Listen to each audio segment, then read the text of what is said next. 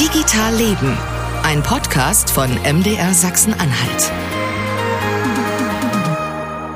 Und digital durchs, durchs Leben sozusagen, digital durchs Leben, nur so funktioniert das ja heute bei uns, vor allem seit dem vergangenen Jahr. Da wissen wir das Digitale noch mehr zu schätzen, finde ich, Stefan. Ja, und das ist ja hier im Podcast immer so, dass ich das vorlesen soll, was Marcel mir aufgeschrieben hat, aber es ergibt meistens überhaupt keinen Sinn, ja. weil der Satz beginnt jetzt, in dem wir finden sich aber bestimmt nicht alle wieder. In dem vergangenen, was habe ich denn damit gemeint? Weiß ich nicht. Sollen wir doch mal anfangen vielleicht? Äh, nö, müssen wir nicht. Also wir können ja ganz äh, einfach machen. Ich wollte einfach nur sagen, also du willst einfach nur sagen, in dem finden sich nicht alle wieder, also Politiker und Politikerinnen bestimmt nicht. Und äh, das Im will ich dir aber gar nicht äh, verraten, quasi so. Was habe ich denn da zusammengeschrieben? Ja, weiß ich auch nicht. Also eigentlich ging es mir darum, dass wir uns gegenseitig vorstellen. Also auf einer Seite des Mikrofons sitzt Stefan Schulz. Hallo Stefan. Hallo Marcel, vielen Dank für deine wunderbare Vorbereitung. Sehr gut.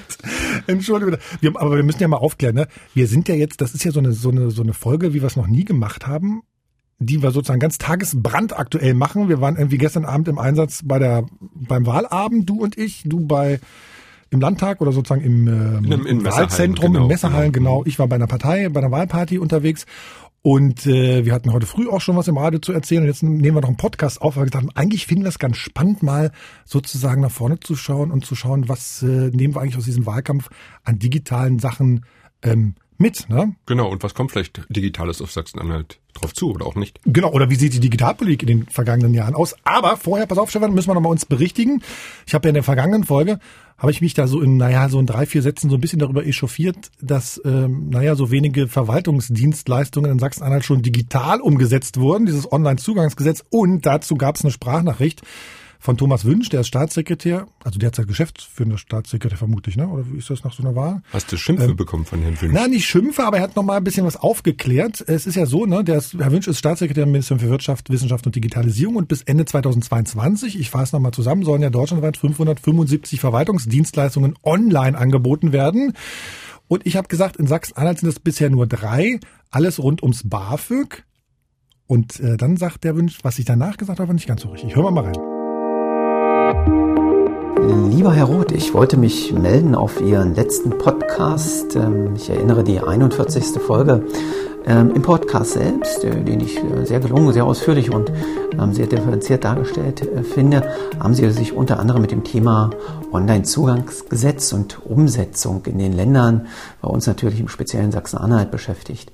Da ist mir aufgefallen, dass deswegen melde ich mich heute bei Ihnen, ähm, der Hinweis gefehlt hat, dass wir selbst ja in Sachsen-Anhalt federführend für das Thema Bildung an einer Stelle schon sehr aktiv sind, und zwar als Land selbst im Auftrag des Bundes war, aber als Land selbst nämlich das Thema BAföG digital den Antragsassistenten, um digital die entsprechenden Anträge bundesweit dann zur Verfügung gestellt zu nutzen. Wir befinden uns derzeit äh, quasi schon in, in der Echtzeitanwendung. Nach sechs Monaten Pilotverfahren mit diversen Bundesländern haben sich jetzt weitere Bundesländer angeschlossen an dieses Verfahren und ähm, bisher über 20.000 Teilnehmer diesen digitalen Antragstool auch genutzt. Ähm, das werden wir weiter ähm, ausrollen, begleiten. Äh, und äh, die Idee dahinter ist ja, dass ein Bundesland für alle anderen Bundesländer solche Tools entwickelt und damit ähm, die Verwaltungsdienstleistung des Bundes abbildet. Das ist an der Stelle, glaube ich, ähm, ganz gut gelungen. Und wir hier im Wirtschafts-, Wissenschafts-, Digitalisierungsressort haben das umgesetzt und können davon ausgehen, dass das bis Ende 2022 auch bundesweit ausgerollt werden kann. Vielen Dank fürs Zuhören und viel Spaß im nächsten Podcast. Also, super. Sachsen-Anhalt hat die BAföG-Anträge digitalisiert für ganz Deutschland. Da wäre ich tatsächlich gar nicht drauf gekommen, habe ich gar nicht hinterfragt nachzuschauen, wenn Bundesausbildungsförderung draufsteht, sozusagen, dass Sachsen-Anhalt dahinter steckt und dafür zuständig ist. Also sorry für den Fehler. Sowas berichtigen wir gern. Ähm, wenn ihr Sprachnachrichten habt, immer gern her damit.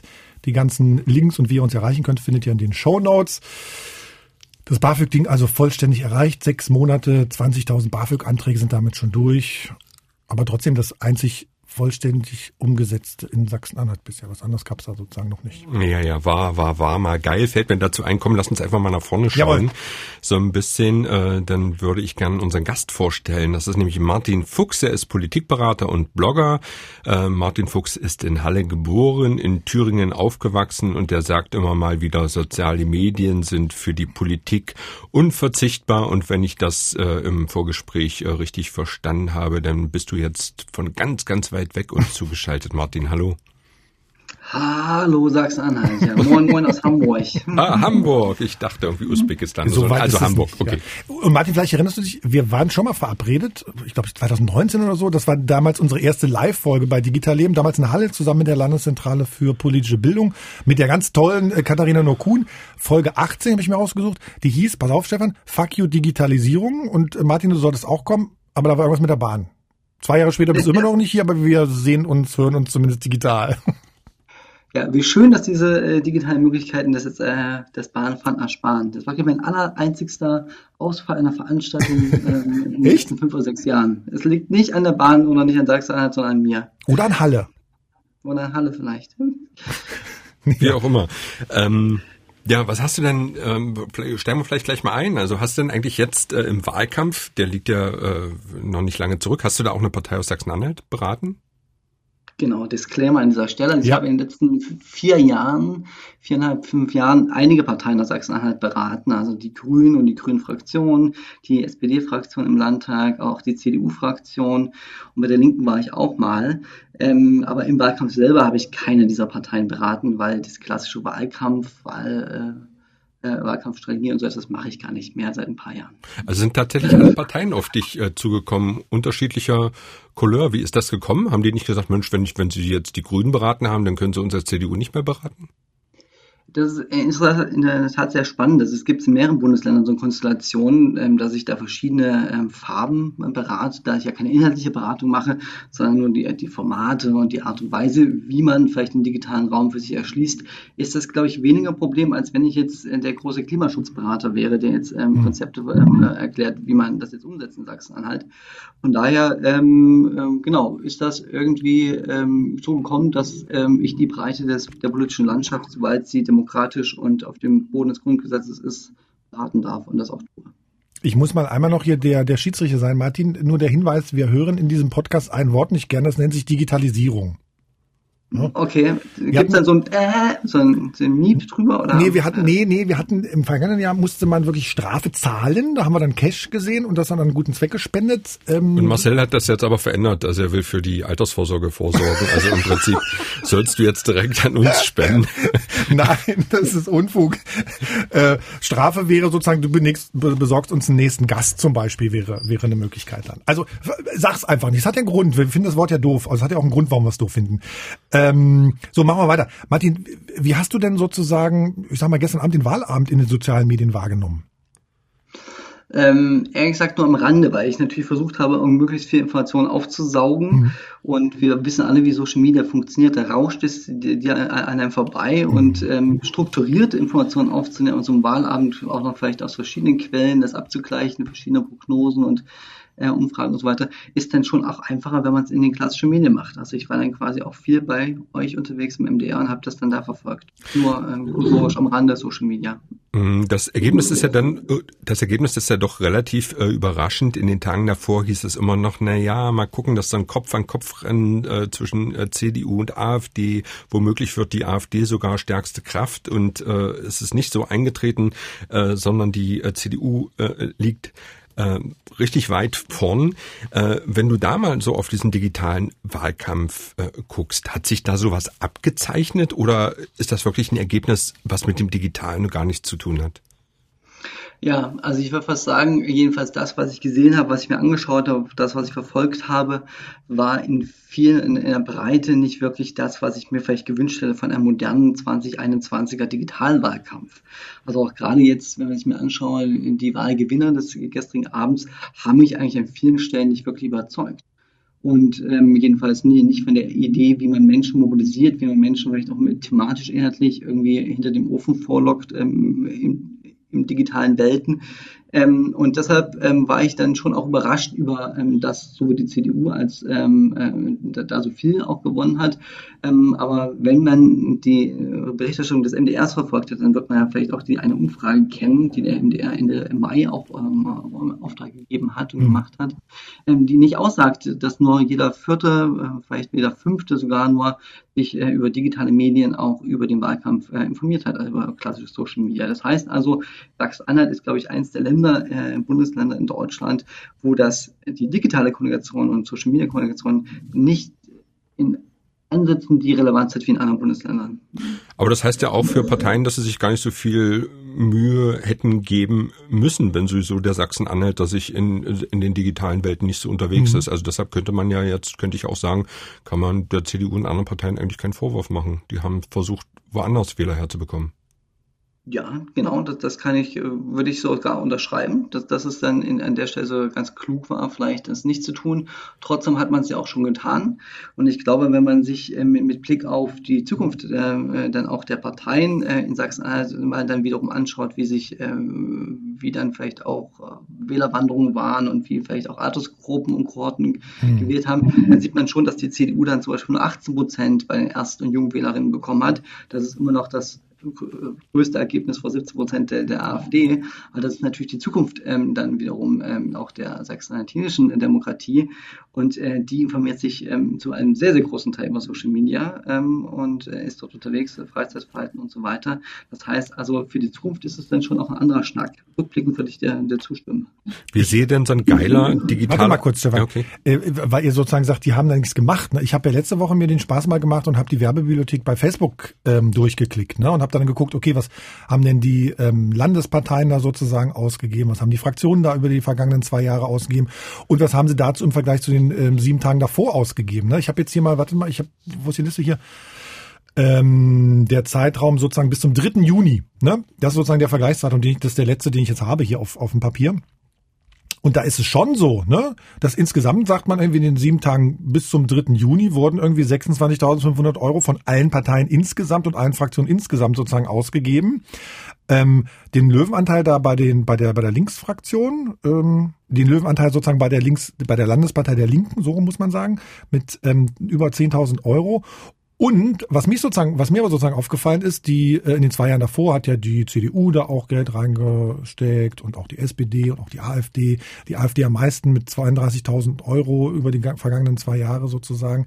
Aber die, die letzten sieben Tage, ne, da kam zum Beispiel bei der SPD und bei der CDU der meiste Anteil zustande. Ne? Also die CDU, mal als Beispiel, ne, die hat sozusagen in den vergangenen zwei Jahren knapp 11.000 Euro da reingesteckt und die letzten sieben Tage bis zum dritten, sechsten sozusagen, das sind die einzelnen Zahlen, die ich habe, 6.000 Euro. Also der Löwenanteil da bei der bei der bei der SPD genauso. Die haben irgendwie 4.000 Euro ausgegeben und die zweieinhalbtausend sozusagen kurz vor der Wahl.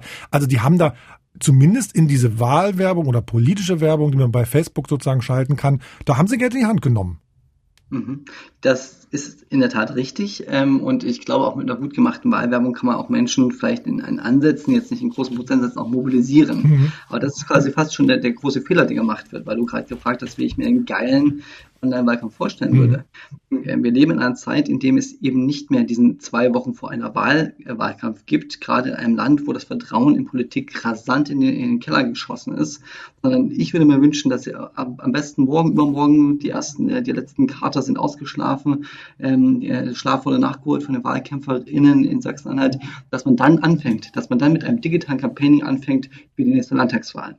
Das heißt, ich würde mir wünschen, dass man anfängt, Communities aufzubauen, mhm. Menschen digital an sich zu binden, überlegen, wie kann ich ich habe noch 3.000, 4.000 Mitglieder vielleicht äh, im Landesverband. Wie kann ich viel, viel mehr Sympathisantinnen an mich binden, die irgendwie Teil meiner Arbeit werden, Teil der Landespartei, aber auch der Fraktionsarbeit werden und die dann inhaltlich mehr, mehr, mehr mich unterstützen, die mich unterstützen, meine Themen in die Breite zu tragen, in die WhatsApp-Gruppen ähm, meiner Nachbarschaft und so weiter zu tragen, um das mal aufzubauen, also eine Verästelung wieder hinzubekommen, wie das früher vielleicht vor 20 Jahren so Kümmererpartei war. Ich gehe in jedes Dorf, ihr macht da jede Woche einen Stammtisch für Hartz-IV-Beratung. Mhm dass man so etwas hinbekommt im digitalen Raum. Also das heißt sozusagen, bau dir zuerst ein Netz von Multiplikatoren auf oder anders gesagt äh, äh, von denjenigen, die bisher immer die Plakate draußen gehängt haben, bloß dass die jetzt quasi über, über soziale Medien und so weiter und so fort für die eigene Partei äh, letztendlich so ein bisschen Werbung machen sollen. Habe ich dich da so richtig verstanden? Genau, genau. Als Multiplikatoren klingt immer so groß. Ähm, das kann auch schon ähm, jemand sein, der halt in seiner Straße quasi den, den, den Bürgerverein irgendwie ein Schatzmeister ist und so etwas. Also äh, ganz, ganz kleine Strukturen auch, aber der sich halt engagiert, der sich halt gesellschaftlich engagiert. Das kann der, im Sportverein der Trainer sein, das kann, kann im Musikverein die, die Chorleiterin sein, was auch immer. Aber Menschen, die quasi schon durch Engagement auffallen, die auch noch dazu gewinnen, quasi äh, Partei, äh, für die Partei, für die Fraktion irgendwie das spannend zu finden, ihre Themen dort wieder zu finden, eingebunden zu werden und dann natürlich im, im zweiten Schritt dann auch wiederum deren Themen in die, äh, der Partei in die, in die Breite zu tragen, genau. Du hast da gerade ein ganz für mich entscheidendes Stichwort gesagt, ne? Die Themen, ich finde sozusagen eigentlich, was allen Parteien fehlt, ist ja sozusagen, dass sie für ihre Themen kämpfen, ne? Das ist so mein Eindruck. Und ich glaube, da kann man ziemlich gut, glaube ich, von, von, von, von der AfD lernen, ne? weil die natürlich irgendwie permanent über ihre Themen reden und permanent ihre Themen irgendwie versuchen unterzukriegen. Und das sehe ich also bei den, bei den anderen Parteien nicht so. Mhm. Kann man so sehen, wobei man ja auch sagen muss, dass zum Beispiel die Grünen einen sehr, sehr stark auf Klimaschutz natürlich äh, fokussierten mhm. Wahlkampf geführt haben, was eigentlich ja gerade auch dieser Bundestrend ist und was man ja auch so gerade sieht, dass das halt das, das Thema neben Corona schlechthin ist. Und das hat dann in Sachsen-Anhalt nicht funktioniert. Also quasi diese Fokussierung auf dieses sehr spitze Thema, was aber natürlich uns alle in den nächsten Jahren, Jahrzehnten noch sehr beschäftigen wird, hat irgendwie nicht verfangen. Also da hat man es versucht. Hat man versucht, ja, sich irgendwie sehr zu ähm, fokussieren. Und es ist dann gescheitert jedenfalls, ähm, wenn man sich die Endergebnisse anschaut. Also wenn ich mal zusammenfasse, sozusagen, ist es, äh, äh, du sagst nicht so spitz kommunizieren sozusagen am Ende, sondern permanent mit, mit seiner Community sozusagen im Austausch zu sein und seine Themen durchzusetzen, ne? Genau, es geht um Vertrauensaufbau. Social Media ist perfekt geeignet, um Vertrauen und Bindung aufzubauen. Es ist nicht dafür geeignet, sieben Tage vor einer Wahl erstmals überhaupt im Leben eines Sachsen-Anhaltiners aufzutauchen und dann sagen, hallo, hier bin ich, die SPD, bitte wählt mich. Das wird nicht funktionieren. Aber es ist doch so, dass, äh, nehmen wir mal Facebook, ne? Also ich glaube, da sind so ziemlich alle, ähm, äh, alle Politiker aller Parteien irgendwie vertreten und die rühren da auch gewaltig, glaube ich, die Werbetrommel, zumindest für die Arbeit, die sie äh, selbst machen. Also gibt es das nicht schon? Also wird da vielleicht auch das Digitale oder die sozialen Medien, werden die da vielleicht so ein bisschen überschätzt in der Wirkung? Genau, auch das ist wieder der Fehler. Es ist keine Werbung. Also Social Media sollte kein Werbeportal sein. Man, man sollte es nicht für die Eigen-PR und Eigenwerbung nutzen. Selbstverständlich sollte man da Erfolge feiern. Selbstverständlich sollte man da für seine Vision, für seine Ideen natürlich dann auch um, versuchen, Mehrheiten zu bekommen und auch dafür zu werben. Aber es ist nicht dafür gedacht, dass ich mich immer hinstelle und sage, wie toll ich bin und was ich hier mache und hier, wo ich hier wieder stand und wen ich da wieder getroffen habe. Das interessiert da draußen niemanden. Es geht eher darum, das Gefühl, und da gebe ich euch recht, als ihr gerade gesagt habt, dass die AfD das gut gemacht hat, ein emotionales Gefühl, was in der Gesellschaft ist.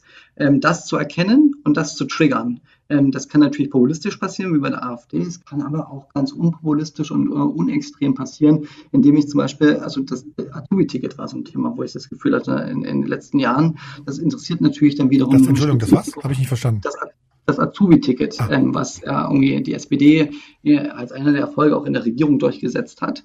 Ähm, das war so eins, äh, was natürlich eine sehr spitze Zielgruppe interessiert, nämlich Eltern und Azubis in Sachsen-Anhalt.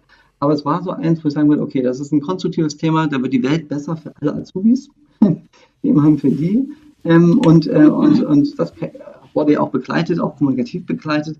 Aber das sind so Themen, wo ich mir sagen würde, okay, ich habe in den nächsten vier Jahren Zeit, ich bin die Fraktion ABC und die zwei Themen nehme ich hervor und nehme meine Leute, die ich gewinnen will, die ich erreichen will, jetzt mal mit auf dem Weg, in den nächsten vier Jahren das durchzusetzen, das hinzukriegen und so ein Lebensgefühl quasi zu treffen und dieses Lebensgefühl dann in meiner Kommunikation auch, um, dann, dann auch aufzugreifen und dann damit zu spielen.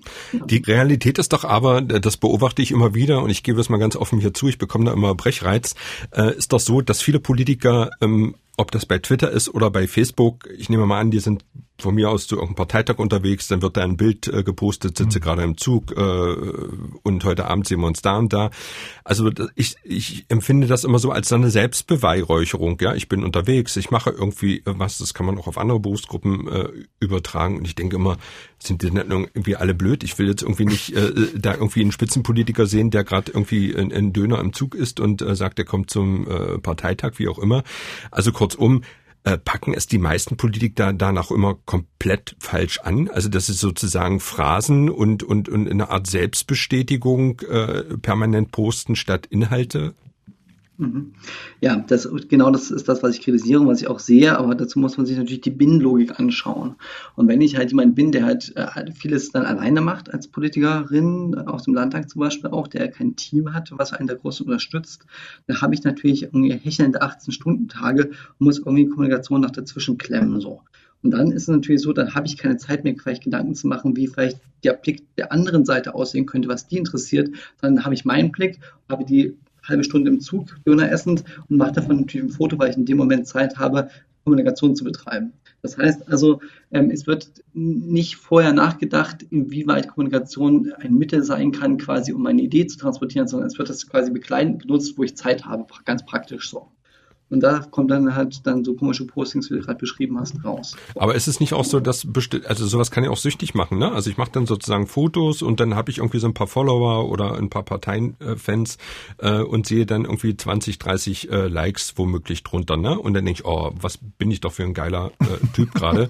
ähm, also macht das nicht auch süchtig? Also sozusagen müsste man nicht nochmal auch innerhalb der Politik darüber nachdenken, nee, ich brauche jetzt nicht irgendwie, ich, ich muss nicht ständig sagen, ey, diese 20, 30 Likes sind super äh, weil die kenne ich sowieso alle, die da liken, äh, sondern ich muss einfach die anderen Leute irgendwie erreichen. Also mache ich doch permanent was falsch. Mhm. Selbstverständlich, das ist natürlich eine Charakterfrage, inwieweit man diese Suchtgefahr zulässt. Und ich, ich, sehe da schon auch einen Lerneffekt in der Politik, ehrlich gesagt, in den letzten Jahren. Das heißt, dass man das besser einordnen kann, was diese 20, 30 Likes dann am Ende sind, von wem die kommen. Aber man darf natürlich auch nicht unterschätzen, dass so eine Social-Media-Kommunikation auch für jemanden, der im Landtag sitzt oder der vielleicht ein Parteiamt hat, auch eine ganz, ganz wichtige interne Kommunikationskanal ist. Das heißt, die Kreisverbände, die Kreisvorsitzenden, wen auch immer, muss ich natürlich auch mitnehmen. Dem muss ich zeigen, dass ich Döner essen im Zug sitze, weil für den Kreisverband dann dass der, der Nachweis ist, oh, der ist fleißig. So, das heißt also, ja, das ist, das wird mir meistens dann wieder gespiegelt, wenn ich dann sowas kritisiere und sage, ja, aber Herr Fuchs, wir müssen doch auch die ganzen Funktionäre, die ehrenamtlich unterwegs sind, die muss auch zeigen, dass ich für meine paar tausend Euro als MDL jetzt auch Sachen mache, dass ich unterwegs bin, auch wenn ich nicht jeden Tag irgendwie bei denen äh, im Büro sitze dass ich irgendwie aktiv bin. Und dafür machen die es dann auch teilweise so. Aber als Wähler kann man ja regelmäßig eine Krise kriegen, zumindest wenn man so drauf ist wie ich. Nicht nur als Wähler, wenn man das seit elf Jahren macht, so das zu beobachten, ähm, habe ich, glaube ich, sowas wie Augenkrebs, heißt es, glaube ich. Ach Leute, jetzt, jetzt hört mal auf, hier rumzubarmen. Wirklich, es, ja, macht ja keinen Spaß, hier zuzuhören. Ja, du, du postest ja auch ständig Selfies. Ich habe ja gestern furchtbar. auch gepostet. Guck mal hier vor unserem Übertragungswagen, zack, Bildchen. Ja, kriege ich ohne Krise. Finde ich ganz furchtbar. Ja, kann ich verstehen. Wenn man es nutzt, ähm, das quasi zum Transparenz machen von wie funktionieren diese Medien, finde ich das eigentlich ganz spannend. Also zu sagen, okay, ihr, ihr seht das zwar gerade im Fernsehen, oder hört mich im Radio auch, wie sieht es eigentlich auf der anderen Seite aus? Ich nehme mich mal mit in den Ü-Wagen. Hört ja, auf dann, diesen Politikberater. Dann ja. Ich würde sagen, meistens ist es aber, ey, geil, ich bin dabei. ich höre jetzt auf. Wir können ja gleich über meinen Tweet nachher mal äh, noch äh, reden, wenn hier die Mikrofone aus sind. Ich wollte mal ähm, Martin noch mal ein Schrittchen weitergehen, weil sozusagen wir haben jetzt die ganze Zeit über Social Media geredet, die für alle zugänglich sind, ne? wo wir sozusagen von außen drauf gucken können, wo man vielleicht nicht mal einen Account braucht bei Facebook oder bei Twitter oder sowas oder bei Instagram.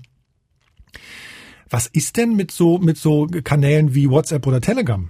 Ne, das ist ja was, wo, wo wir als Öffentlichkeit auch ganz schlecht reingucken können oder schlechter sozusagen reingucken können, wenn eine Partei, wenn eine Partei sowas nutzt. Würdest du sowas Parteien auch empfehlen? Weil ich habe immer so den Eindruck, so eine, so eine, so eine WhatsApp äh, oder, oder ein Telegram oder anderen Messenger, die bevorzugen wir hier sowieso ähm, hier im, im, im Podcast, da ist man als Politiker und als Politikerin sogar auch noch besser ansprechbar, oder? Auf jeden Fall. Ich bin sehr, sehr großer Fan dieser ähm, äh, interpersonalen Kommunikation über Messenger-Dienste. Äh, zum einen, weil ich mittlerweile mit Telegram aus einer also eins zu eins Kommunikation eine Massenkommunikation äh, entwickelt hat durch die Instrumente einfach der Kanäle, der Gruppen, die da sind, dass man da quasi in diesem geschützten äh, Raum dann trotzdem 2000, 3000 Leute erreichen kann direkt.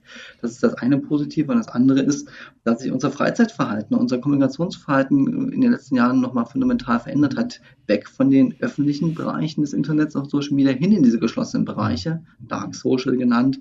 Und, ähm, und das große Problem ist, was ich zum einen in Sachsen gesehen habe und was auch in Zukunft bestehen wird, die Parteien wissen nicht, was diese Millionen von Sachsen-Anhaltinerinnen dort ähm, von sich geben. Also Parteien sind selbst bei WhatsApp nicht aktiv, jedenfalls habe ich jetzt keine im Wahlkampf wahrgenommen, die das irgendwie aktiv nutzt. Vielleicht habt ihr was anderes gesehen. Bei Telekom habe ich auch vor ein paar Wochen mal durchgeschaut, sind auch jetzt nicht viel entdeckt, quasi, dass Parteien da schon was tun würden. Ähm, und das finde ich fast fahrlässig. Ähm, wir haben in, in, in, Deutschland nur so als Zahlen 62 Millionen Nutzerinnen bei WhatsApp und ähm, wir haben, glaube ich, jetzt 11, 12 Millionen bei Telegram, 5, 6 bei Threema und Signal. Also sind schon Zahlen, die auch äh, eine gewisse kritische Masse haben. Also bei Telegram sind die, ist die AfD und die, die, äh, der Jungableger von denen doch auf jeden Fall. Das hatte ich jetzt letzte Woche mal noch mal geschaut. Auch ja, die Landesregierung war da. Aber, hm. Ja, war aber relativ, also hm. mit, mit, wenig Resonanz, was ich da gesehen habe, was sie äh, auf ihrem Kanal gemacht haben. Ja. Also im Sinne von Austausch, was, was du meintest, ne? Ähm, Austausch zum einen und zum anderen auch, was so Reichweite angeht. Das ist ein reines Push-Medium mhm. äh, da genutzt, um irgendwie ihre Inhalte rauszuposaunen. So. Wir raten natürlich grundsätzlich von der Nutzung von Telegram ab, Stefan. Das weißt du, ne? Ja, auch von WhatsApp, denke ich. Ja, WhatsApp auch, genau. Finden wir ja alles doof. Ähm, nee, ist ja auch nicht so wichtig für Sachsen-Anhalt. Wir haben am Anfang sozusagen gehört, äh, die meisten gucken ja nicht im Digital. genau. Und wobei was, glaube ich, Wobei ich Wobei ja. ich glaube, dass bei Messenger-Diensten viele Leute gar, gar nicht an Social Media und an digitales denken, mhm. weil bei vielen ist das vorinstalliert auf ihrem Handy, auch bei vielen Menschen über 60, 60 plus, die verbinden das gar nicht, dass es das Internet wäre und das ist irgendwie, weil das ist der Kanal, mit dem sie mit dem Enkel und Urenkel in, in Kontakt bleiben aus dem Seniorenheim ähm, und die denken gar nicht daran, dass es vielleicht auch sowas wie digital sein könnte, eine digitale Plattform oder was auch immer, sondern die, die nutzen es einfach. Und ich glaube, deshalb ähm, wird da extrem viel Potenzial verschenkt, weil es wirklich sehr, sehr viele Leute auch in Sachsen nutzen nutzen. Und ein anderer Kanal, der, glaube ich, auch als Social Media nicht so wahrgenommen wird, YouTube, ne? das ist quasi das Herzstück von Social Media, ja, aber natürlich mit einer großen Schwierigkeit, ähm, äh, den auch so zu bespielen, dass er auch dann auch eine Sichtbarkeit erzeugt. Ja. Mhm. Zweitgrößte Suchmaschine in Deutschland, äh, wird immer gerne zitiert. Wie würdest du denn, ich frage mal ganz konkret, wie würdest du denn zum Beispiel als eine Landesregierung, nimm mal keine Partei, sondern nimm mal so eine Landesregierung YouTube spielen? Ne? In der Pandemie war es ja so, dass zumindest die ganzen äh, Corona-Pressekonferenzen äh, auf äh, YouTube äh, stattfanden und äh, man sich die in voller Länge anschauen äh, konnte. Da wirst du wahrscheinlich nur müde lächeln. Was wäre denn, was wäre denn so für so eine Landesregierung, um sich nach außen auch über die Landesgrenze hinweg vielleicht auch ein bisschen gut zu verkaufen, eine coole Bespielung von YouTube? Okay, also es wird der eine oder andere Feinschmecker, Feinschmeckerin auch in Sachsen-Anhalt geben, die sich zwei Stunden eine Pressekonferenz mit ähm, einem Landesminister angucken. Einer sitzt neben mir. In eine Abrede stellen, genau. Ähm, aber selbstverständlich brauchst du halt, glaube ich, andere Formate, andere Konzepte. Ich glaube, ähm, das sind jetzt verschiedene Fragen, die du gestellt hast. Das eine, Sachsen-Anhalt über die Landesgrenzen weg bekannt und beliebt zu machen und da vielleicht irgendwie auch noch eine gewisse, irgendwie vielleicht auch ähm, Wohlwollen äh, in anderen Bundesländern zu erzeugen, ist was anderes wie die Landeskinder äh, in in Sachsen-Anhalt zu erreichen. Dann, äh, deshalb, da braucht es, glaube ich, andere Formate auch dafür, ähm, ganz spontan. Und was ich mir wünschen würde, wäre zum Beispiel so Explainer-Formate. Viel, viel mehr quasi zu überlegen. Wir haben ja jeden Tag irgendwie Gesetze, die wir beschließen. Wir haben ja irgendwie bestimmte Verordnungen. Wir haben so etwas. Und dass es da kontinuierliche Explainer-Formate gibt, ähm, wo Sachen einfach erklärt werden, kurz erklärt werden, warum dieses Gesetz jetzt wichtig ist, was das für Mehrwert hat für die Menschen da draußen äh, im Land, was sie da rausziehen können, wo sie vielleicht irgendwie dann äh, Sachen beantragen können, die was nutzen, was auch immer das äh, zu erklären. Da gibt es verschiedene Formate und das vor allen Dingen kontinuierlich passiert. Das heißt also, dass, ähm, warum nicht Rainer Hasehoff alle vier Wochen äh, Bürgersprechstunde auf YouTube zu machen? Zu sagen, okay, das ist der Ministerpräsident, der äh, kann nicht je, jede Woche, nicht jeden Monat in die verschiedenen ländlichen Regionen Sachsen-Anhalts kommen, aber ich möchte zeigen, dass ich der Landesvater bin, der für alle Landeskinder ein Ohr offen hat und ich mache alle vier Wochen für eine Stunde, das ist schwer rauszuschaben aus so einem Ministerpräsidenten ähm, ähm, Kalender, aber mache ich so eine Bürgersprechstunde über YouTube zum Beispiel. Könnte ich mir sehr gut vorstellen. Aber ich glaube, so eine Art äh, YouTube-Podcast oder so hat er, glaube ich. äh, hatte er aber nicht mit Rückkanal. Das Entscheidende ist, dass ich die Menschen mitnehme und nicht nur von mir etwas gebe, sondern dass ich da auch Leute die Chance gebe, mir Fragen zu stellen. Ah, okay. Dafür müsst ihr sozusagen dann auch noch das Kabel vorher schnell noch äh, im Zweifelsfall irgendwo hinwerfen, ne, damit es auch funktioniert. So YouTube-mäßig. Ja. Mhm. Ja. Ich, ich, ich, ich behalte mal dann noch, ich habe mir ein Stichwort mal jetzt mal gemacht, da können wir gleich mal zurückkommen. Ich wollte noch, noch mal einen Schritt zurück. Wie gefährlich oder wie, wie, wie, für wie gut, sage ich mal, ähm, finden wir es denn eigentlich, wenn sozusagen Parteien auf Social Media ganz, ganz, ganz genau Zielgruppen ansprechen können? Finden wir das gut oder finden wir das eher nicht so gut? Also man kann ja bei Facebook sagen, okay, ich möchte jetzt nur, mal ganz überspitzt gesagt, ähm, Frauen zwischen 35 und 36, die in Merseburg wohnen, könnte man ja vielleicht theoretisch so ansprechen. Ne? Finden wir das gut oder finden wir das nicht gut? Mhm. Also theoretisch äh, ist das möglich, praktisch ist das schon jetzt nicht mehr möglich, weil Facebook ein bisschen rumgedreht hat an den Targeting-Möglichkeiten. Das heißt also, das muss eine gewisse Größe haben. Also diese Zielgruppe, die du gerade genannt hast, kann man so, glaube ich, gar nicht mehr spitz ansprechen. Ich glaube, das braucht eine größere Abdeckung. Die müssen also wahrscheinlich zwischen 20 und 45 sein und Merseburg und Frau, dann wird es wahrscheinlich wieder gehen.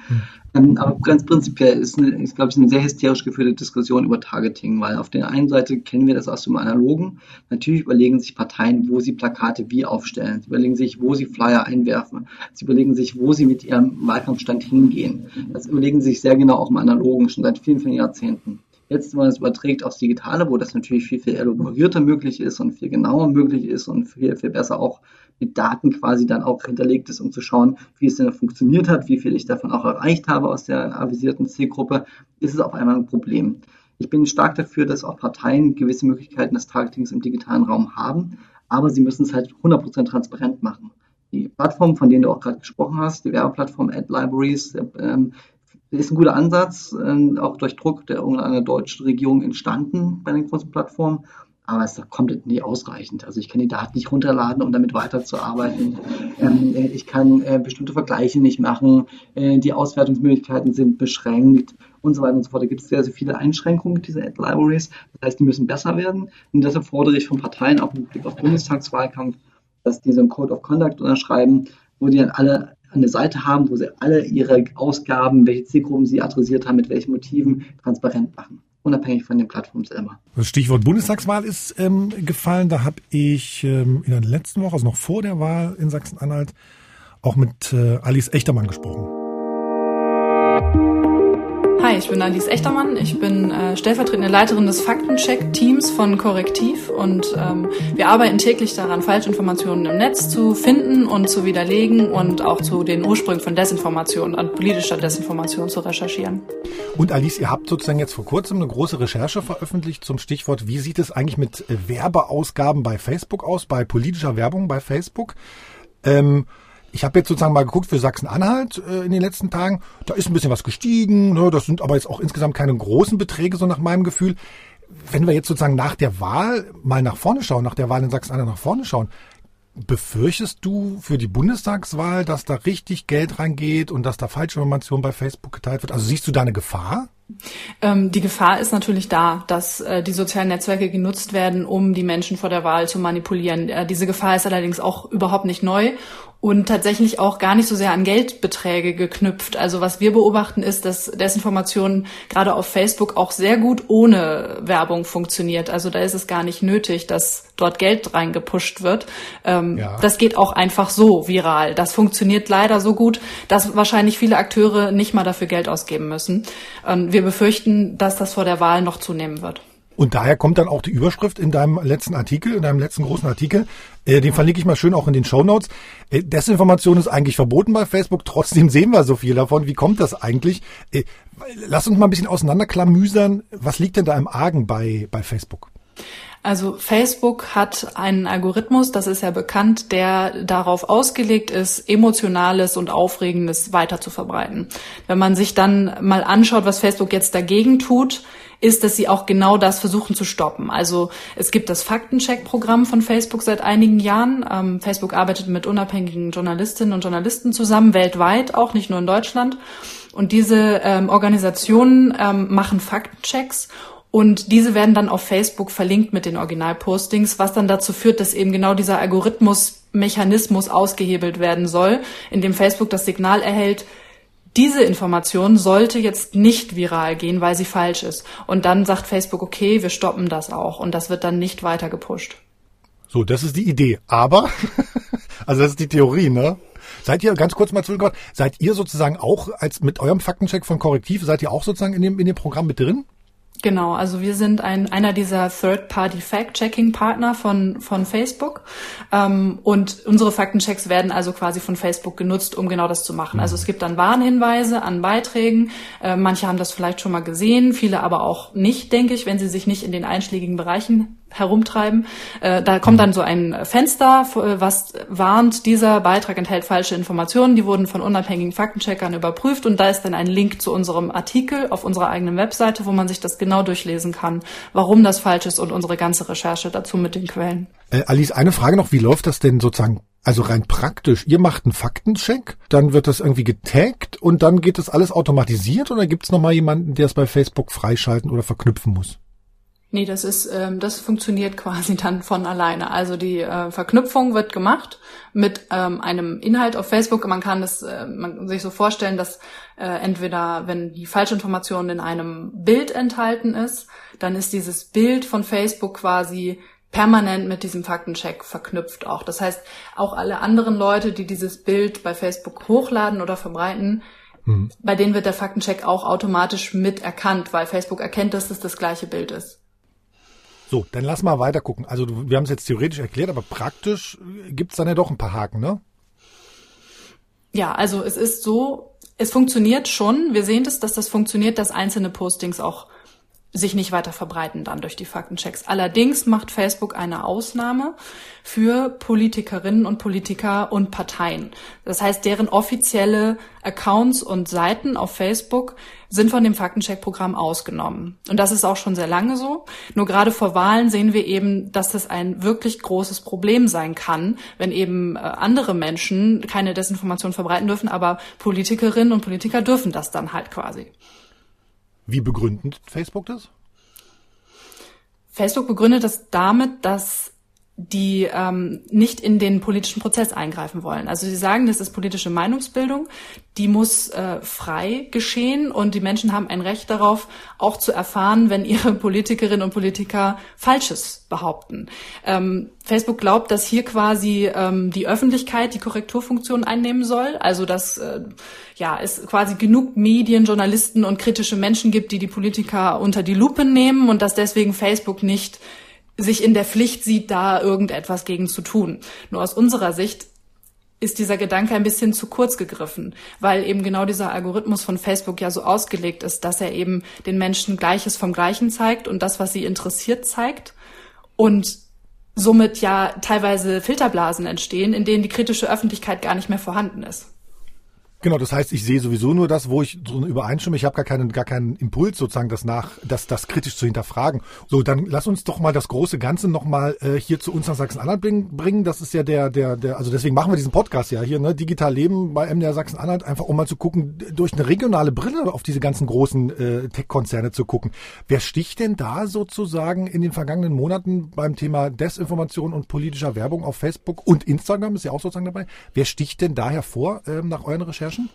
Also wir haben uns jetzt konkret in einer Recherche mit äh, Werbung beschäftigt, also mit äh, Werbung auch konkret zum Thema Coronavirus. Ähm, mhm. Wir haben halt äh, wirklich im ganzen vergangenen Jahr, was das Thema Desinformation angeht, fast ausschließlich Pandemie-Falschinformationen gehabt. Also das ganze Spektrum von, ne, das Coronavirus existiert nicht bis hin zu genmanipulierenden Impfungen und so weiter. Ähm, da haben wir halt geguckt, gibt es auch Werbeanzeigen, die diese Sachen verbreiten. Und haben festgestellt, ja, die gibt es in erschreckend großer Zahl. Und eben auch von politischen Akteuren, also von Politikerinnen und Politikern. Und was da aufgefallen ist, wenn man diese öffentliche Werbebibliothek von Facebook, also das ist quasi ein Archiv, wo alle Werbeanzeigen drin sind, wenn man das durchsucht nach solchen Stichworten wie Coronavirus, Grippe, Impfung, ähm, dann findet man eben auch sehr viele Beiträge von AfD-Politikerinnen und AfD-Politikern, die eben diese typischen Corona-Narrative verbreiten. Also das Coronavirus ist nur eine Grippe oder die Impfung tötet äh, unzählige Menschen. Das ist so mhm. das, was man tatsächlich dort sieht, dass es auch von Politikern verbreitet wird. Und du hast sozusagen auch Beispiele aus Sachsen-Anhalt. Ich muss noch mal bohren, Entschuldigung, du, du hattest ja sozusagen ja. zwei Beispiele aus Sachsen-Anhalt. Ähm, da ist ein, ein, ein Politiker, der sowieso insgesamt relativ viel über die letzten Jahre, ich glaube 60.000 Euro da in, in Facebook-Werbung äh, investiert hat. Robert Fahle, das ist der, ähm, der, der parlamentarische Geschäftsführer der AfD-Fraktion im Landtag von Sachsen-Anhalt. Der hat da was getwittert und du hast gerade schon angesprochen, die AfD-Fraktion auch. Kannst du das sozusagen, kannst du mal konkret sagen, was die behauptet haben und was Quatsch ist und wie viel Reichweite das vielleicht hatte oder was es gekostet hat, was du sozusagen noch jetzt äh, aus dem Ärmel sozusagen schütteln kannst? Ja, ähm, also Robert Fahle hat ähm, jetzt im Februar und im März dieses Jahres mehrere Anzeigen geschaltet, in denen er sich äh, ein, eine Rede, seine eigene Rede, die er gehalten hat im Landtag, ähm, gezeigt hat und eben als Werbeanzeige verbreitet hat an Facebook-Nutzerinnen und Nutzer. Und da drin hat er eben von völlig ungerechtfertigten gerechtfertigten Corona-Zwangsmaßnahmen gesprochen und äh, dann das mit der Grippe gleichgesetzt. Also geschrieben, die Grippe wird ja auch jedes Jahr wiederkommen und ähm, damit hat er auch natürlich viele Menschen erreicht. Also Facebook gibt da immer nur so ein bisschen ähm, Anhaltspunkte aber diese eine Anzeige zum Beispiel, in der er dann das wieder mit der Grippe vergleicht, mhm. die hatte eine potenzielle Reichweite von 100.000 bis 500.000 Personen mhm. auf Facebook. Und ähm, dann gab es noch eine andere Anzeige von ihm, in der er, die ist schon ein bisschen älter, auch äh, von auch von Februar. Ähm, da hat er behauptet, die WHO hätte die AfD bestätigt, dass PCR-Tests überhaupt nicht in der Lage sind, ähm, Corona-Infektionen festzustellen. Äh, das ist auch ein sehr sehr verbreitetes Narrativ der Desinformation, was wir wirklich seit Monaten gesehen haben. Es wurde immer gesagt, diese Tests sind untauglich. Das hat er da auch gesagt und die Anzeige hat er auch gleich dreimal geschaltet, also gleich dreimal die gleiche Anzeige und hat dafür irgendwas zwischen 100 und 200 Euro ausgegeben. Wie viele Personen genau das erreicht hat, kann man jetzt nicht so ganz genau sehen bei Facebook. Aber auch da sind es wieder irgendwie zwischen 100.000 und 500.000 Menschen. Also das ist sozusagen was, wo man sagt, ja, okay, äh, super, dass wir darauf gestoßen sind. Auf der anderen Seite muss man sagen, da ist ja Facebook zumindest einigermaßen transparent. Ne? Man kann das tatsächlich nachschlagen, man kann es nachschlagen, ohne dass man bei Facebook eingeloggt ist. Das fand ich, das ist doch ein Pluspunkt eigentlich erstmal, oder? Weil andere ähm, Konzerne, ich weiß nicht, YouTube hat sowas glaube ich nicht oder irgendwie, ne, die Messenger sowieso nicht, ne? Nein, genau. Also man muss schon sagen, dass Facebook ja wirklich viel versucht. Also es gibt dieses Faktencheck-Programm, es gibt die öffentliche Werbebibliothek, da werden Anzeigen, ich glaube, sieben Jahre lang gespeichert. Und mhm. zwar wirklich alle Anzeigen, also äh, politische Wahlwerbung, aber auch unpolitische Anzeigen. Ähm, und das haben sie eben aber auch deshalb eingeführt, weil sie so massiv kritisiert wurden und weil eben auch in der Vergangenheit ähm, gesagt wurde, dass Wahlmanipulation durch Anzeigen geschehen könnte. Man kann Anzeigen nämlich ähm, das ist das perfide daran. Man kann Anzeigen eben über das sogenannte Targeting nur ganz bestimmten Zielgruppen anzeigen lassen. Und dann wird das natürlich speziell, also bei Wahlwerbung wird das dann den potenziellen Wählerinnen und Wählern einer Partei nur angezeigt. Das heißt, da kann man ja ganz zielgerichtet vorgehen. Und jeder weiß, dass es auch bei Desinformation so ist, dass Menschen eher das glauben, was ihrer Meinung entspricht. Mhm. Und man könnte theoretisch als Partei sogar hergehen und sagen, äh, für die eine Zielgruppe behaupte ich das, für die andere behaupte ich das. Das wäre ja sozusagen auch denkbar. Oder ein Thema spricht man bei einer Zielgruppe gar nicht an. Ne? Das ist ja sozusagen diese, diese Zielgruppen, dieses Targeting, wie, wie es heißt. Ich glaube sozusagen Politikberater oder Politikkommunikatoren, die, die, die spricht das doch total an. Ne? Das kann man ja einerseits auch verstehen. Das kostet irgendwie das überschaubare Geld, das ist relativ zielgenau. Sollten die sich da trotzdem zurückhalten? Was meinst du?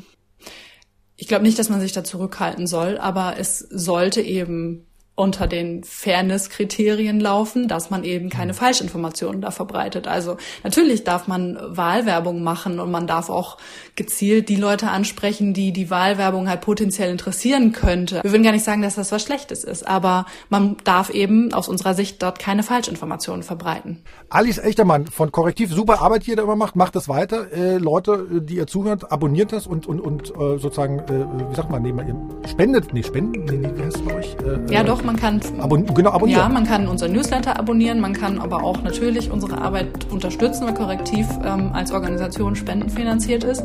Ähm, und wir freuen uns dann natürlich über Unterstützung. Genau. Alice, vielen Dank. Gerne. So, Martin, ähm, jetzt haben wir Alice gehört. Und ich, mir, was mir, was ich mir sozusagen gerade aufgeschrieben hatte, was ich gesagt habe, ist, äh, du hast so aufgeschrieben Explainer-Videos bei, bei, bei YouTube, ne? Das ist natürlich super, als für uns als sozusagen als Nutzer, als Konsumenten, als Wählerinnen und Wähler.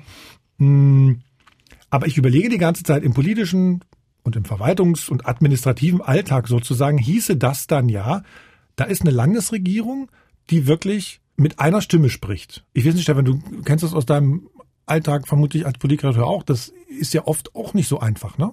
Also das eine Ministerium, was dann vielleicht CDU geführt ist, das andere Ministerium, was SPD geführt ist, die haben vielleicht auch andere Ansichten zu bestimmten Themen. Na gut, wenn sie jetzt aber ein Gesetz beschlossen haben äh, oder wie auch immer, und man muss doch mal erklären, was genau heißt das. Ich nehme ein einfaches Beispiel, Abschaffung der Straßenausbaubeiträge. Ne? Also ab wann gilt das, für wen gilt das, gilt das rückwirkend und so, das kann man ja in so einem Erklärvideo äh, darstellen. Ja, und mit Rückkanal, also wenn sozusagen dann jemand eine Frage stellt? Dann kommt im. Zweifelsfall wieder so, so, so, so eine Antwort wie, ja, da müssten wir uns nochmal, äh, müssten wir uns nochmal auseinandersetzen damit. Das, das, das, also kriegt man, Martin, kriegt man Politik oder ist die Politik so aufgestellt, dass sie so wirklich gerade in der Lage ist, plausible Antworten zu geben? Ach, ich glaube schon, dass jemand, der in, in einer Funktion und Position eines Staatssekretärs, Staatssekretärin oder Ministerin ist, ähm, wird es hinbekommen, quasi auch kritische Fragen, die auch koalitionsintern kritisch sind, so zu beantworten, dass es sinnvoll ist. Und ähm, natürlich würde ich mir wünschen, wenn auch eine andere Kultur auch in der Politik in Sachsen-Anhalt existieren würde, dass man ganz offen sagt, okay, das haben Sie medial wahrscheinlich mitbekommen, da gibt es verschiedene Positionen und ich äh, äh, sage Ihnen jetzt mal die Position des Ministeriums, die sich auch durchgesetzt hat, und dann gab es auch noch andere Positionen. Also dass man dann auch ganz offen darüber redet, ähm, was die Kritikpunkte waren. Ähm, ähm, aber ich glaube, sobald ein Gesetz nämlich bei Stefan verabschiedet ist, gibt es eine Sprachregelung innerhalb des, äh, der Re Regierung, äh, die man da auch vertritt und vertreten kann. Ähm, und, ähm, und wenn dann eine Frage kommt zu etwas, was noch nicht geklärt ist, wo es dann keine Sprachregelung gibt, dann bin ich sehr, wirklich sehr dafür zu sagen, okay, das ist wirklich eine gute, gute Anmerkung, das müssen wir prüfen und äh, nicht irgendwie Scheiße zu labern. Das passiert nicht viel zu häufig, dass PolitikerInnen äh, den Druck äh, haben, irgendwie schnell eine Antwort zu geben, damit sie nicht so wirken, als ob sie keine Ahnung hätten und dann irgendwas erzählen, was am, am Ende sich dann als falsch herausstellt. Dein, dein Plädoyer ist ja, äh, also macht Erklärvideos, ne? Und ich würde jetzt einfach mal ein bisschen so dagegen halten und würde sagen, okay, wer soll sich das dann alles noch angucken, ne? Also heute macht jeder zweite irgendwie einen Podcast, äh, du hast noch Erklärvideos, du hast irgendwie noch Fernsehen und so weiter und so fort. Also kurzum, die Aufmerksamkeit ist ja so breit gestreut, kriegt man die denn überhaupt so auf die Politik, so dass letztendlich auch, ich nehme mal eine Landesregierung oder so, etwas davon hätte oder ist das nicht rausgeschmissenes Geld? Also das ist natürlich eine sehr pauschale Frage, weil äh, Kommunikation ganz, ganz oft rausgeschmissenes Geld ist, weil man immer nicht weiß, mit, mit welcher Kommunikation jetzt Menschen wie erreicht werden. Ähm, das Gute ist, dass man bei Social Media das sehr gut tracken kann und sehr gut sehen kann, wen es erreicht hat, wie viele und wie lange sich das angeguckt wurde und so weiter. Aber selbstverständlich, ähm, wir leben in einer Gesellschaft mit Information Overload. Das heißt also, es gibt sehr, sehr, sehr viel Informationen, viel zu viele, die wir gar nicht verarbeiten können jeden Tag. Ähm, und deshalb ist es ganz entscheidend, dass die Landesregierung, wenn sie neue Formate einführt, das tut sie auch, sich überlegt, wen möchte ich eigentlich erreichen? Wo ist eine Nische da? Wo ist eine Nachfrage quasi da nach bestimmten Sachen? Wo merken wir vor, durch die Faxe, durch die Brieftauben, die uns geschickt werden, durch die Anrufe, dass der Mensch irgendwie in schlecht sich informiert fühlen und dafür müssen Angebote geschaffen werden. Und natürlich würde ich nicht ins Blaue hinein einfach ein Angebot schaffen, weil ich jetzt eine Jahresregierung bin und gerne irgendwie in Social Media aktiv bin, sondern ich muss gucken, was ist etwas, was es bringt. Und da, es gibt ein schönes Beispiel aus Sachsen-Anhalt, aber vor, äh, Quatsch, aus dem Saarland, sorry, äh, vorhin über Messenger-Dienste sprachen, in der Covid-Krise, glaube im ersten Shutdown, wurden überrannt mit, mit Telefonaten, mit Leuten, die da im Gesundheitsamt aufgelaufen sind und so weiter, die tagesaktuell ändernde Fragen hatten, ähm, wie die Regelungen sind und so weiter. Dann hat man gesagt, okay, lass uns schnell übers Wochenende, wurde das getan, ein Bot programmieren für ähm, Messenger-Dienste, also Facebook Messenger, für WhatsApp und für glaub, Telegram war das. Und mit diesem Bot konnte man ähm, am Ende über 90 Prozent aller Anfragen der Landesregierung dort beantwortet werden. 24 Stunden, sieben Tage die Woche, Zehntausende von Anfragen hat man da beantwortet, in denen dieser Bot nämlich so programmiert wurde und gefüttert wurde jeden Tag mit dem aktuellen Stand der Regelung für das Saarland, dass Menschen dann eben nicht mehr irgendwo anrufen konnten mussten, sondern über Messenger-Dienste eine Frage stellen konnte und der Bot hat mir das beantwortet. Und das war großartig. Also das hat eine Nachfrage, die da war, Informationsnachfrage gesättigt, befriedigt. Leute wurden wurden, waren glücklich, hatten Mehrwert davon und deshalb haben das dann auch Zehntausende Saarländerinnen genutzt. Geiles Beispiel, Martin. Dann müssen wir jetzt mal hier sozusagen in der Politik fragen, wer wäre denn hier im Land dafür zuständig? Wer müsste denn sowas anschieben? Macht es sozusagen das Wirtschaftsministerium, weil die sozusagen Kontakt zu jemandem haben, der Bots programmieren kann?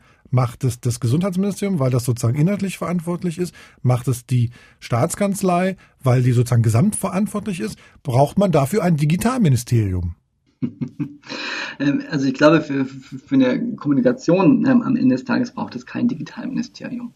Ähm, und die Diskussion wird auch sehr ideologisch geführt, ob wir das auf Bundesebene brauchen. Es sieht ja aktuell so aus, als ob diese neue, wie auch immer geartete Regierung eins da einführen wird, auch äh, nach dem 26.09. Ich bin da mittlerweile, ehrlich gesagt, äh, ein bisschen entzweit und äh, fände es viel geiler, wenn wir ähm, meinetwegen eine Koordinierung in der Staatskanzlei hätten, aber in jedem Ministerium sich jede Fachabteilung verantwortlich für, äh, für Digitalisierung. Weil am Ende läuft das Digitalisierungsministerium dann allen immer hinterher und muss in den Arsch treten. Aber wenn die sich quasi selbst die elf, zwölf Häuser, die es in Sachsen-Anhalt geben wird, selbst in den Arsch treten jeden Tag, dass sie was tun müssen, hat es eine ganz andere Wirkung, als da, wenn da irgendjemand sitzt, der neu ist und der da irgendwie in den alten Strukturen versuchen muss, digitale Sachen, ich will jetzt nicht das Wort benutzen, äh, anzuschieben für Sachsen-Anhalt. Sehr gut, Martin, aufgepasst. Wir haben ja, Stefan ich haben in der vergangenen Folge, und der Luca war auch dabei, Luca Deutschländer, ähm, in der vergangenen Folge uns die Wahlprogramme tatsächlich genau angeschaut. Und da war ja bei, bei der CDU, bei der SPD und bei der Grünen tatsächlich sowas drin. Sie wünschten sich so ein D-Punkt-Ministerium. Ne? Linke, FDP und AfD, die waren da ein bisschen skeptisch. Ich, ich bin da ja tatsächlich auch skeptisch. Ich kann, ich, ich, ich kann sozusagen auf der einen Seite verstehen, jawohl, Stefan, das ist dein Argument, wir brauchen eine klare Verantwortlichkeit. Ne? Auf der anderen Seite, dann hat man eine klare Verantwortlichkeit. Und alle anderen, ne? Also das, das ist sozusagen echt ein Zwiespalt. Ich finde es auch, ich, ich bin da auch hin und her gerissen, so wie du es gerade gesagt hast, Martin. Ja, mein Argument ist eher sozusagen, ich habe so ein bisschen Befürchtung, dass alles, was mit, äh, mit den digitalen Welten zu tun hat, dass ein Ministerium das auf das andere schiebt. Hm. Wenn das so ist, wie Martin das gesagt hat, dann ist es ja richtig toll, ne? Also dass jeder sagt, klar, wir brauchen das. Und äh, nehmen wir mal an, zu Gesundheitsfragen und äh, ich kann aber genauso gut im, im Ministerium für Wirtschaft und Digitalisierung, was es ja in Sachsen-Anhalt gibt, äh, anrufen und kriege dann noch ein bisschen Fachunterstützung. Äh, das würde rein theoretisch ausreichen. Ich frage mich halt bloß, ob das tatsächlich so gut gelaufen ist. Und da habe ich eher das Gefühl, eben nicht in Sachsen-Anhalt. Das ist, das ist dieses Silo-Denken. Ne? Du hast sozusagen deinen Zuständigkeitsbereich und guckst dann nicht nach links und nach rechts, guckst im Zweifelsfall auch nicht nach links und rechts, weil im Zweifelsfall das Ministerium ist, was von einer Partei geführt wurde oder wird. Könnte durchaus sein. Was sagt Martin dazu? Ja, das ist gut möglich natürlich, dass jeder sein Königreich dann auch äh, abschottet und sagt, okay, das ist meins, das gebe ich nicht ab und da arbeite ich auch nicht zusammen, gut zusammen. Das äh, wurde auch teilweise so beobachtet in den letzten Jahren in Sachsen-Anhalt. Ähm, was ich mir da vielleicht wünschen würde, auch da denke ich immer gerne Netzwerken. Es gibt, glaube ich, in jedem Ministerium, und ich kenne auch mittlerweile sehr, sehr viele Landesministerien, auch in Sachsen-Anhalt, gibt es extrem progressive, coole Menschen, die die Digitalisierung rocken wollen, nach vorne bringen wollen. Das sind meistens natürlich auch Leute, die haben Parteibuch oder Parteibindung, aber sind erstmal in, in so einer Hierarchiestufe, wo sie das irrelevant ist. Wenn die sich zusammenschließen, das mögen am Ende vielleicht 200, 300 Leute sein und quasi in so einer Art virtuellen Netzwerk sagen, okay, lass uns doch mal gemeinsam das nach vorne pushen so, natürlich immer wieder mit Reglementierung der Hausspitze, die natürlich sagt, nee, das geht so nicht, das kann nicht gehen. Also ich glaube, das würde schon eine Wucht erzeugen, sagen, okay, wir haben hier Leute, die wollen was verändern und die tauschen sich aus und helfen sich untereinander und äh, mit Informationen, mit Wissen, mit, ähm, keine Ahnung, mit Projektunterstützung, was auch immer. Ähm, das könnte so ein Weg sein, quasi, um äh, das von unten, quasi bottom-up in der Verwaltung ähm, ein bisschen mehr Feuer oder Arsch zu geben. Äh, gibt es denn sowas im Ansatz aus deiner Sicht in Sachsen-Anhalt? Wir haben ja diesen Digitalisierungsbeirat, äh, den gibt es ja zumindest, aber da weiß ich gar nicht, ob der jetzt wirkliche Experten ausschließlich wirklich Experten. Na, die können tatsächlich was entscheiden äh, am, am Ende, ne? aber das ist sozusagen, die, die, ich glaube, die wirken nicht in die, in die, in, in die Breite. Ich glaube, das ist echt das Problem. Das haben wir in der Pandemie gesehen, ne? Das ist so, so, so ein klassisches Ding, was du gerade aus dem Saarland vorgeschlagen hast, Martin. Ich glaube, das wäre, das wäre schwierig gewesen. Oder wir haben es bei der, bei, Entschuldigung, wir haben es bei der Luca-App gesehen, ne, wo irgendwie auch verschiedene Ministerien sozusagen was sagen oder oder oder was nicht dazu sagen. Oder die die die Staatskanzlei meint, die Luca-App funktioniert so und die Corona-Warn-App funktioniert so. Das Gesundheitsministerium sagt, nee, Moment mal, wir brauchen aber die Kontaktverfeilung. Also das ist sozusagen, ich, habe da gar keine Lösung für und ich, ich, ich will auch gar keinen beschimpfen damit, ne, muss man ja auch mal sagen. Es ist ja immer, wir wollen eigentlich, also ich, mein Anliegen ist ja zu sagen, ey, wir, wir, wir, eigentlich gibt's ganz, ganz viele Möglichkeiten. Man muss sich nur mal irgendwie zusammen zusammenraufen und alles mal erkunden und, und das Bestmögliche probieren. Weißt du? Also ist so ein Mindset-Ding ja. am Ende. Mhm, mhm. Ja, ist ein Mindset und deshalb so, sollten sich die Menschen, die das Mindset haben, irgendwie zusammenschließen. Aber mir ist sowas aus keinem der Bundesländer, ehrlich gesagt, bewusst, dass es so eine verwaltungsinterne ähm, virtuelle Netzwerkstruktur gibt, wo Menschen sich gegenseitig pushen. Ähm, so ein bisschen was geht in Richtung also Tech for Germany heißt das, das ist auf Bundesregierungsebene. Da haben sich Menschen zusammengetan, teilweise mit Austausch, dass da auch externe in Bundesministerien reingehen, die, die äh, die Erfahrung mitbringen ähm, und die sich dann zusammengeschlossen haben und dann gegen, gemeinsam Projekte hochziehen, so auch ähm, an den Strukturen der, der eigenen Verwaltung vorbei. Und das Gleiche sehen wir sogar auch äh, im, im Forschungsbereich. Ne? Im Zweifelsfall, jetzt auch auf Bundesebene mal gesprochen, im Zweifelsfall werden irgendwie äh, vier Ministerien damit beschäftigt, irgendwie Forschung anzustoßen. Ne? Es gibt irgendwie die, die Sprint-D in, in, in Leipzig, es gibt die Cyberagentur in, in, in Halle, die einen von sozusagen vom Wirtschafts- und vom Bildungsministerium, vom Volksministerium, die andere, die Cyberagentur sozusagen vom Verteidigungs-, vom Innenministerium und jeder fängt sozusagen selber an, irgendwie eine Forschungsstruktur zu schaffen. Da braucht es auch im Zweifelsfall sowas übergreifendes, wo, wo der Mindset irgendwie da ist oder wo, wo, wo ein Ministerium irgendwie sich zur Verfügung stellt und sagen, hier, wir haben das Know-how, ihr könnt immer zu uns kommen. Wir sind sozusagen so eine Servicestelle oder sowas. Aber das können wir hier nicht lösen. Wir können immer nur hier anstoßen oder Ideen äußern. Aber wenn ihr mir jetzt natürlich anbieten würdet, dass ich der Digitalisierungsminister von Sachsen-Anhalt werden könnte, würde ich mir das mal überlegen. Äh, vielleicht wäre das eine Herausforderung für die nächsten vier, fünf Jahre, äh, dann äh, zu euch zu kommen und dann vielleicht über meinen Schatten zu springen und dann doch ein D-Ministerium zu fordern. Erstens müsstest du dann noch, noch mal ganz genau auf, darauf achten, wie du die Menschen bezeichnest, die hier wohnen. Das ist mir zweimal aufgefallen. Und das D-Wort hast du auch zweimal benutzt gerade. Und wir sind doch hier nicht bestechlich. Nein. Aber liebe Bürger und Bürger, ihr seht, ich bin ein ganz normaler Mensch. Ich bin kein abgehobener Politiker. Äh, äh, die mache ich jeden Tag und die möchte ich gerne auch als ihr Innenminister tun und machen. Ihr und euer, ihr Sehr und schön. euer, ne? Man duzt ja dann auch. Das ist ein richtiger Fuchs, ne? Martin Fuchs, äh, Politikberater aus ursprünglich aus Halle, Thüringen, jetzt in, in, in Hamburg. Martin, vielen Dank. Ja, vielen Dank auch von mir. Ich danke. Und ich muss zum Ende noch eine kleine Werbung natürlich machen. LTW LSA, das multimediale Update von MDR Sachsen-Anhalt als E-Mail-Newsletter. Link, in, Link in den Shownotes. Gibt's natürlich auch noch nach der Wahl sozusagen. Ich vermute bis zur bis zur Regierungsbildung dann. Ähm, und dasselbe gilt für Was bleibt. Das ist der aktuelle Wochenrückblick oder die Wochenanalyse sozusagen, die der Julian Bremer zusammenfasst mit dem geballten Wissen aus, aus dem MDR. Stefan darf da manchmal auch was sagen, was ich nicht, aber ja, ab und zu so viel hast du gar nicht zu sagen. Nee, ich muss immer mal, wenn ich gezwungen werde, sage ich da auch mal was. Ja. Also LTW, LSA. Äh, das ist der Hashtag. Äh, Lada. Landtagswahl, Land Sachsen-Anhalt. Wo hast du gelebt die letzten vier Wochen? Nein, alles gut. Weiß ich doch. Wollen wir uns nochmal einen Tipp zutrauen für eine Koalition? Ganz schnell, ich sage, ich sage Schwarz-Rot-Gelb. Bin ich ja bei Deutschland Koalition. Hm.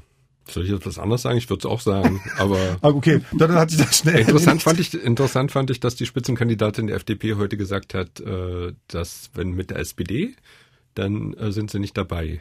Wenn dann sozusagen, dann sind es nur das dritte Rad am Wagen. Äh, wenn dann CDU, Grüne und FDP. Ach so, das wäre die andere Option noch, genau. Das fand CDU, ich auch Grüne. zumindest interessant, dass sie das hier sagte. Ich weiß nicht, vielleicht um höher zu pokern. Wir werden sehen. Wir werden sehen. Ähm, Stefan, was machen wir im Juli? Urlaub. Nee? Nee, doch, ich, du, ich habe erst im August. Ja, doch, wir machen, also ich mache im Sommer Urlaub, aber wir senden trotzdem eine Folge. Ach so. Die jetzt? Nee. Nein. Du, du weißt das doch. Ach ja, stimmt. Die ist ja schon fertig. Nein, die ist noch nicht fertig. Entschuldigung, die ist noch nicht fertig. Nein, die muss noch geschnitten werden. Die machen wir live quasi. Die schneiden wir dann aber. Die, die schneiden wir, genau. Die schneiden wir live wir reden und über die, vorher auf über die über die Startups, die wir am spannendsten finden gerade. Genau, einfach mal einfach genau. mal so junge Firmen aus Sachsen-Anhalt, die mittelbar und unmittelbar und überhaupt nichts mit äh, der, den digitalen Welten zu tun haben, aber die spannend sind. Die spannend sind und die sozusagen äh, auch nichts politisches sind. Wir haben jetzt zwei Politikfolgen gehabt. Das ist auch gut jetzt mal. Genau. Also Martin, vielen Dank, alles Gute. Grüße, ciao ciao nach Sachsen-Anhalt. Ein Podcast von MDR Sachsen-Anhalt. Digital Leben. Noch ein Selfie, dass alle sehen, dass wir gearbeitet haben? Oder? das haben wir jetzt gehört, dass wir so angestrengt gearbeitet haben. Man ist auch nicht, man wird auch nicht frischer, nee. Nee. Martin ist schon weg, war? Ich bin noch da. Ja. ja. Wir machen manchmal am Ende, dass wir das trotzdem das Mikrofon noch laufen lassen. So als Man Manöverkritik. Ah ja, okay. Oh, ich fand's jetzt schnelllebig. Ja, ne? Martin, ich brauche jetzt einen Kaffee. Bis dann, ne? Martin, ciao. danke dir. Dann. Ciao, ciao.